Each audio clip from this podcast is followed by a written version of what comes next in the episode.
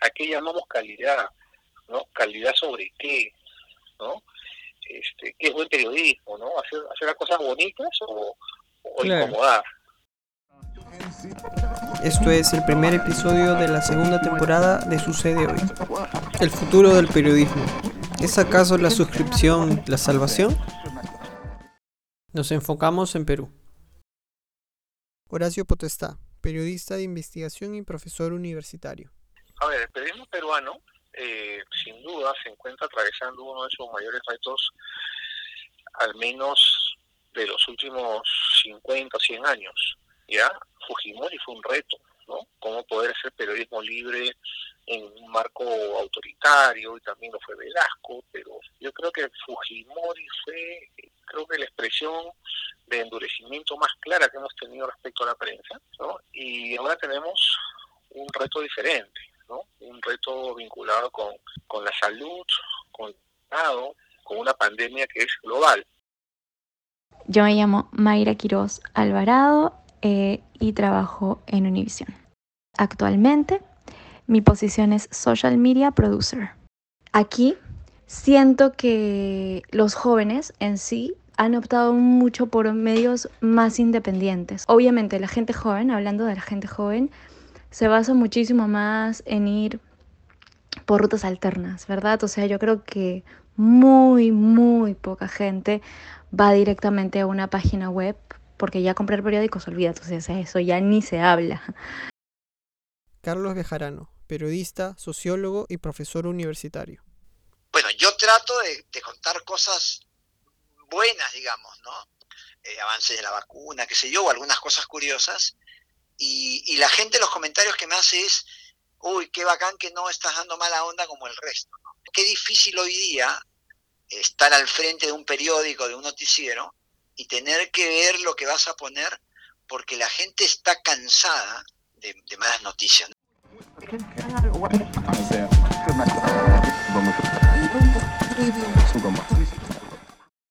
Ha sido un enorme reto y una enorme responsabilidad comunicar en este tiempo. Lía Sassin, periodista y coordinadora general de televisión en RPP. Es fundadora del proyecto Voceras, que busca cerrar la brecha de género en el debate público. Creo que han habido cosas graves y errores errores de fondo en la cobertura. Creo que siempre se pueden hacer mejor las cosas, pero me gustaría hablar también de muchas cosas buenas que se han hecho, ¿no? Muchos mensajes importantes que se han transmitido aprovechando los espacios periodísticos, muchas, muchas oportunidades de, dar información a la gente. Hay espacios que se han abierto para hablar de ciencia, para hablar de salud. Carlos Reati, comunicador y periodista. Yo creo que sí hay planes en algunos medios de realizar contenido que esté pensado no para el día a día, no para la inmediatez. De todas maneras hay la necesidad de estar en la inmediatez. Me pongo a pensar en medios más generalistas que de todas maneras viven de lo que pasa en el minuto a minuto pero no puede ser que todo tu valor como marca sea el minuto a minuto. Alejandra Sánchez, periodista, directora y cofundadora de Dromómanos, productora de proyectos periodísticos en América Latina. Creo que la pandemia sí, eh, lo que hemos visto es que ha provocado un montón de despidos, al menos en México, ¿no? O sea, sí se han hecho recortes de unidades de investigación, recortes de personal, o sea, por todos lados, en todo tipo de medios una contradicción en la que vivimos hace mucho. Recordemos, recordemos que estos recortes grandes de personal en los medios vienen de ya varios años atrás, han hecho públicos en varios canales. En esta circunstancia se ha hecho más duro y, y, es un enorme reto y preocupación para los que quedan poder seguir sacando el contenido con la misma calidad y el mismo rigor con menos, con menos gente. Medios web y clickbait. en los medios peruanos lo que yo veo realmente es que han caído todos. Yo siento que todos han caído en este juego de querer ganar el clickbait, ¿no? Quieren ganarlo y por ganarlo han cometido X, Y errores que es, pasan muchísimo, ¿no? Pasan muchísimos, muchísimos errores y, han caído en esta, la morbosidad del entretenimiento sobre las noticias clickbait, eh, va aunado un poco a lo que te había comentado anteriormente, que si el objetivo del medio es ser un referente digital y una autoridad de una noticia en el mundo digital y de las redes sociales, cada vez van a estar haciendo más contenido clickbait por el hecho de ser tendencia. Y eso es, si tu objetivo es ser tendencia, es válido, pero te das cuenta que tu objetivo no está generarle un valor al ciudadano. No me da cólera verlo, pero sí entiendo que detrás de eso está el mandato de ser tendencia digital y ser referente digital. Y ese es el objetivo a cuestionar, porque no vas a tener mejor periodismo siendo tendencia digital siempre. Estamos muy condicionados al ultiminutismo, hay mucho condicionamiento a generar tendencia y eso es algo que se tiene que revisar como modelo de negocio, porque lo que han tomado los medios hoy es ser referentes digitales, más allá de brindar un servicio al ciudadano. Pero claro, ese, modelo de negocio está reñido con el periodismo, porque yo tengo que informar lo, lo, que es importante, no lo que, no lo que va a tener tránsito. Entonces, este, cuando opto por el clic o opto por la audiencia o por la lectoría, estoy eligiendo mal, ¿no? Yo como periodista tengo que optar por lo relevante. O sea, hay medios que tienen esa vocación, pero digamos el periodismo serio, eh, no sé, BBC Mundo, ¿no? Que tal vez sí tiene un tema de clickbait muy grande, pero no deja de, de investigar y de hacerlo bien, ¿no? en la mayoría, por lo menos de sus contenidos. O sea, creo que justo si hay unas normas éticas, tanto de medios, pues con una marca así, ¿no? Que, que, permite pues que se siga, o sea, que, que no estén peleadas la inmediatez con la calidad. Eso del clickbait, ¿verdad? ejemplifica la invasión del área comercial en los ámbitos periodísticos. Ahora el periodista está haciendo notitas para que la gente se meta y se demore ahí y repite las palabras para que los buscadores aparezcan esas producciones periodísticas. Eh, o sea, esto ejemplifica un fenómeno que no había mencionado, pero es bueno decirlo, que es que esa, esa frontera que dividía lo comercial o el marketing de lo periodístico, esa frontera se ha perdido. ¿no? Ahora tenemos pues la gente de marketing está ahí aconsejando, pidiendo temas, ¿no? hasta editando las informaciones. Entonces, eso también está mal. ¿no? o sea, que un periodista, que un egresado se dedique a hacer esas cosas, y, dime, yo yo estaría, me sentiría un poco traicionado, ¿no? Hacer notas para el, para, el clickbait, ¿no? Me sentiría un poco traicionado. Hay mucho la cultura de click, hay muchas cosas subliminales que no nos damos cuenta, qué fotos cogemos, es muy importante qué foto ponemos, qué titular redactamos, y de qué manera damos el enfoque a la noticia. Creo que a veces, justamente por la inmediatez de los medios web, no se detienen en esos detalles, pero es sumamente importante porque estamos construyendo justamente lo que va en la cabeza de las personas y generando toda una ola de comentarios. No es tanto la tecnología como el ojo del periodista que intuye y que dice esto va a ser noticia. ¿No? Yo creo que hay otras formas de llamar al ojo de la gente, ¿no? Y eso tiene que ver con algo que ni siquiera te lo enseñan en la universidad, sino tú lo vas aprendiendo, que es la intuición, ¿no? Este, yo intuyo que esto va a funcionar, ¿no? Yo intuyo que esto lo voy a contar y a la gente le va a interesar, y, eso obviamente tiene que ver con el tiempo, con, el conocimiento que yo tengo del medio y qué sé yo, ¿no? Y eso, eso te lo da la experiencia, ¿no? Y hoy día, desgraciadamente, pues, este, alguien que tiene experiencia, que tiene 20, 30 años en el medio, eh, tú lo despides y con ese sueldo de contratas a cuatro chicos. Esa intuición y esa, esa mirada, digamos, que te dan los años, se pierde.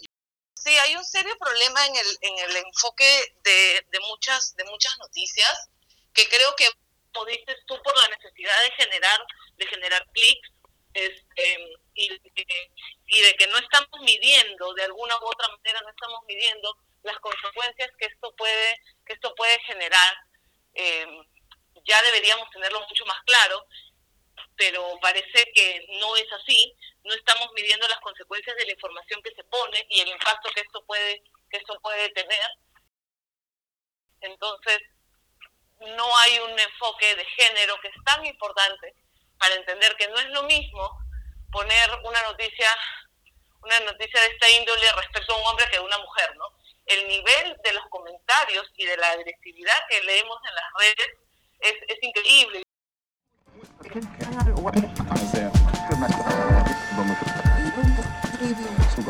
Una pausa y regresamos.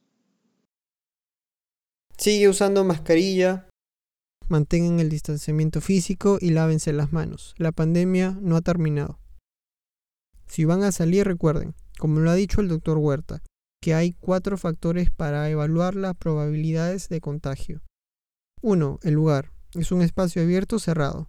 2. ¿Cuántas personas hay? ¿Están muy juntas? 3. ¿Cuánto tiempo estarás en el lugar? 4. ¿Usan la mascarilla correctamente? Continuamos.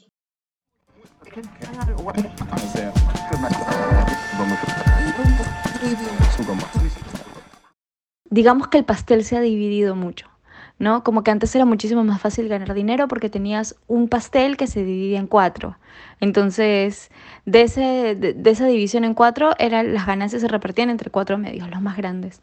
Pero hoy en día, sinceramente, es, es como que cada persona tiene su canal de YouTube, tiene su podcast, tiene su blog, tiene su página. Entonces, cada uno de esos pedacitos em, realmente se están dividiendo las ganancias. Es por eso que los grandes medios ya no hacen el dinero que hacían antes. El mismo Univision ya no tiene los ratings que tenía hace años. Ni en su prime time, ni con sus mejores realities. No, igual que en Perú. En Perú también pasa lo mismo. Porque obviamente ya eh, cada vez existen más alternativas y la gente joven es rebelde y la gente joven está cansada de lo mismo. Precisamente es una contradicción en la que hemos vivido creo que siempre, que es el negocio por un lado, la empresa, y el periodismo por otro. La empresa periodística está muy golpeada por temas de publicidad, eh, muchas veces no lo entienden y, e, y, me incluyo. Al principio de repente no lo entiendes, dices, pero si la gente está pidiendo más información y necesitan más información y el rating está subiendo y la lectoría de muchas webs está subiendo, ¿por qué tenemos menos recursos? Porque la empresa periodística no vive de, la, de lo que nos ven o de lo que nos leen exclusivamente. En realidad el mayor ingreso es la publicidad si queremos tener una información de calidad que no dependa del modelo de negocios de la publicidad, tenemos que buscar alternativas de cómo generar ingresos a través de otros productos, que es más o menos a partir de eh, las suscripciones, por ejemplo, a partir de los análisis, a partir de información por la cual una persona esté dispuesta a pagar, aunque sea por una suscripción equivalente a 50 céntimos al día. Si es que empiezas a generar esos productos que no son publicidad o disfrazo de publicidad, porque hablamos también del marketing de contenidos, creo que puedes empezar a generar una prensa un poco más independiente.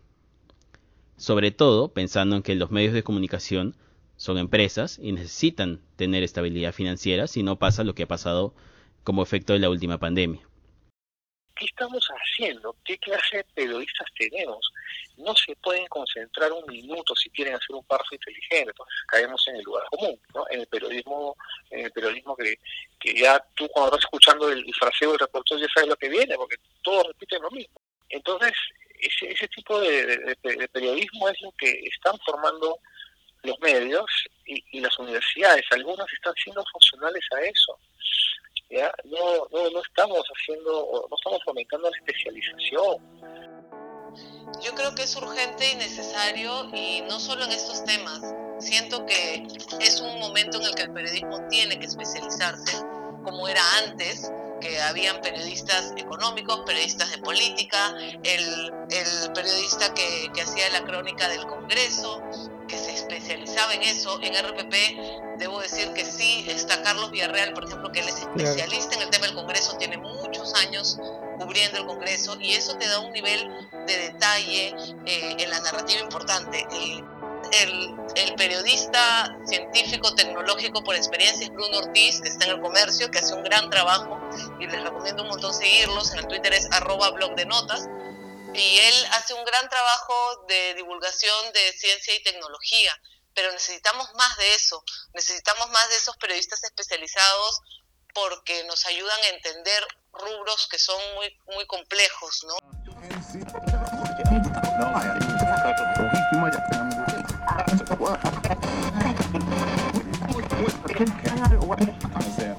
Si yo no estoy suscrito y me da 10 noticias gratis, me pone, te quedan 9 noticias, te quedan 8, te quedan 7.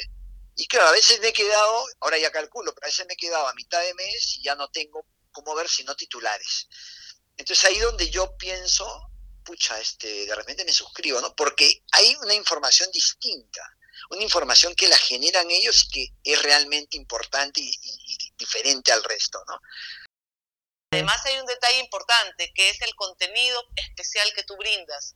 En los diarios como El País o New York Times tienes artículos de, de especial calidad, de especial detalle, que hacen diferencial el que tú pagues. Para que yo pague una suscripción por un contenido web, tiene que ser un contenido que realmente marque la diferencia y que me interese, que me interese mucho tenerlo. No, no, no. Y va aliado a lo que hablamos antes.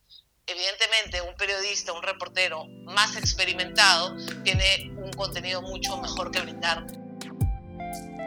Claro, el tema de la suscripción aquí también está así como que empezando, ¿no? Empezando a dar sus primeros pasos, como tú dices, el New York Times, que de verdad no te deja leer la nota. Entonces a veces es como que, ay, la quiero leer. O te consigues a alguien, ¿no? Pero es, yo siento que esto va a ir avanzando, no se va a quedar ahí, porque obviamente los medios tienen que ganar dinero de alguna forma y como ya no venden periódicos, esta es la manera de comprar tu periódico, como digamos. Entonces con el tiempo yo sé que vas a tener que terminar suscribiéndote a los periódicos que quieras. El mismo, los mismos medios están confundidos, no saben cómo, cómo enfrentarse a la situación. Y este, yo, eh, digamos, la pandemia como que ha, este, digamos, ha acelerado todo este proceso que ya venía ocurriendo, ¿no? Pero son tiempos en donde uno tiene que acudir a la, la creatividad, ¿no? Si no somos creativos, pues nos morimos. Si tienes un proyecto para desarrollar periodismo de análisis, periodismo que todo estudiante de periodismo quiere hacer cuando acaba la carrera, si tienes eh, un mejor futuro. Si vemos las experiencias de, de otros países, es por ese tipo de contenidos por los que la gente está pagando.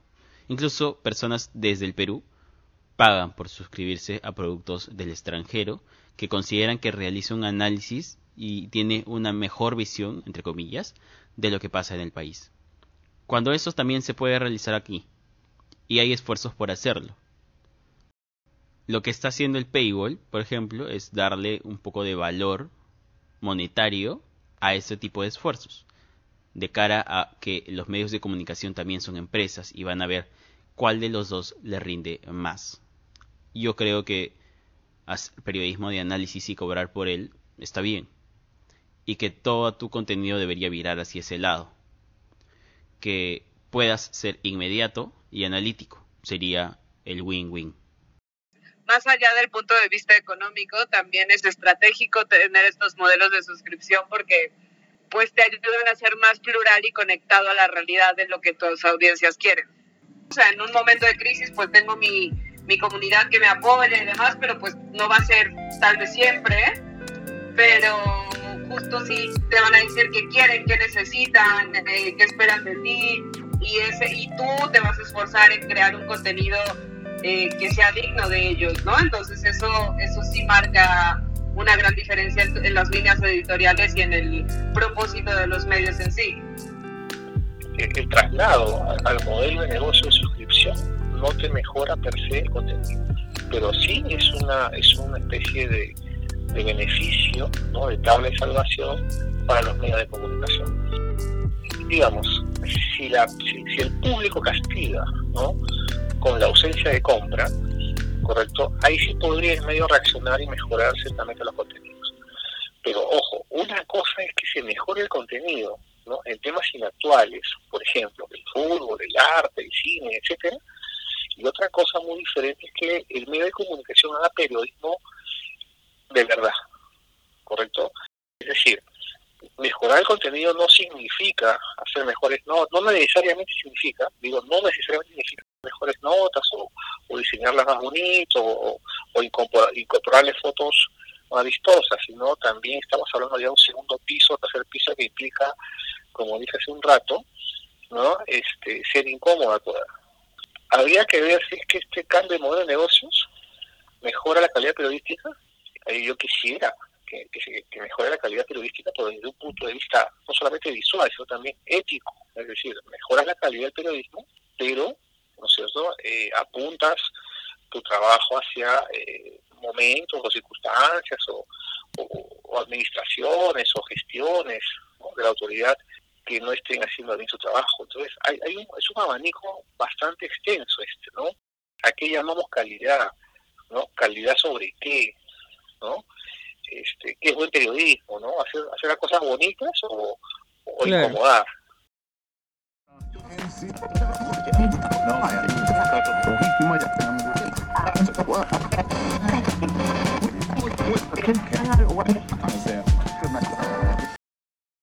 Sí, definitivamente hay un cambio de enfoque que ya viene de un buen tiempo, de poder tener lo que, lo que siempre ha debido ser, una paridad de presencia en cuanto a los medios. Como digo yo siempre cuando hago las charlas, el periodismo busca reflejar la realidad y en la realidad no hay solamente hombres mayores eh, hablando, ¿no? Hay hombres, hay mujeres, hay gente joven, hay gente mayor, hay distintas posturas y es bien importante porque enriquece mucho el análisis que tú puedes tener. Uno, una persona, un especialista analiza no solo desde su expertise y su conocimiento, sino también desde su experiencia de vida. Entonces no es lo mismo que te analice una situación una mamá joven o un señor mayor o un chico joven soltero o una mujer soltera mayor. Entonces hay, hay un, un enriquecimiento del análisis. Creo que sí se ha avanzado, creo que aún falta, creo que hay ramas y rubros en los que, en los que definitivamente no vemos mujeres, pero, pero las hay, las hay. Hay mujeres en todas las carreras.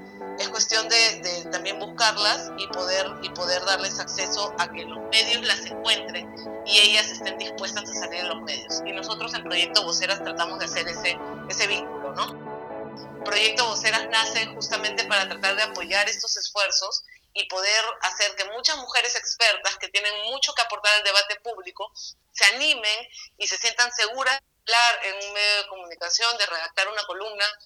Les damos herramientas muy prácticas para que puedan hacerlo, para que se atrevan a hacerlo. Y bueno, estamos generando también un directorio para que los colegas que necesitan buscar mujeres para sus artículos por una genuina eh, necesidad de retratar mejor la realidad y tener voces nuevas, también lo, tengan ese acceso, ¿no? Estamos trabajando permanentemente en talleres, ahora virtuales, y buscando a esas mujeres que deben estar en el debate público porque tienen mucho, mucho que aportar.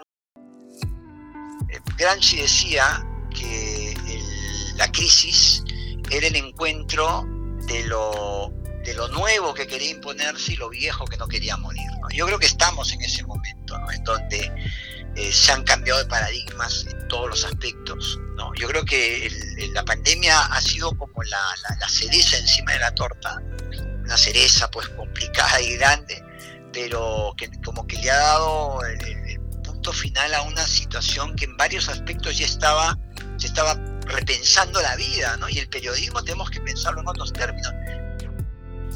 Lo que yo pienso es que este, este periodo va a servir para que se remueven muchas técnicas, para que los medios se reinventen, para que los periodistas antiguos sepan que hay un mundo en las tecnologías, nuevas tecnologías, para que los jóvenes periodistas eh, aprendan conozcan cómo es un periodismo contra la adversidad. Yo creo que los medios van a modificar y mejorar sus modelos de negocio. Yo creo que definitivamente vamos a ir hacia ese camino, hacia poder sostenernos en los lectores para, para mantener el negocio del, de la empresa periodística vivo y de esa manera que los periodistas puedan seguir haciendo su trabajo, ¿no? Yo creo que esa es una gran alternativa que además de, de las cosas escritas te ofrezca un paquete con podcast, con programas web, eh, Porque al final del día no es que la gente no quiera estar informada, sino que estás aburrido de que te mientan, entonces quieres buscar algo más allá. Y, yo, yo, por ejemplo, yo me siento muy, muy entusiasmado, ¿no? Porque es un maravilloso momento del periodismo donde uno tiene que, que arriesgarse también. Yo creo que hay buen periodismo. No creo que sea de chiripa ni de casualidad que por ahí salió, ni de la brillantez de un solo periodista.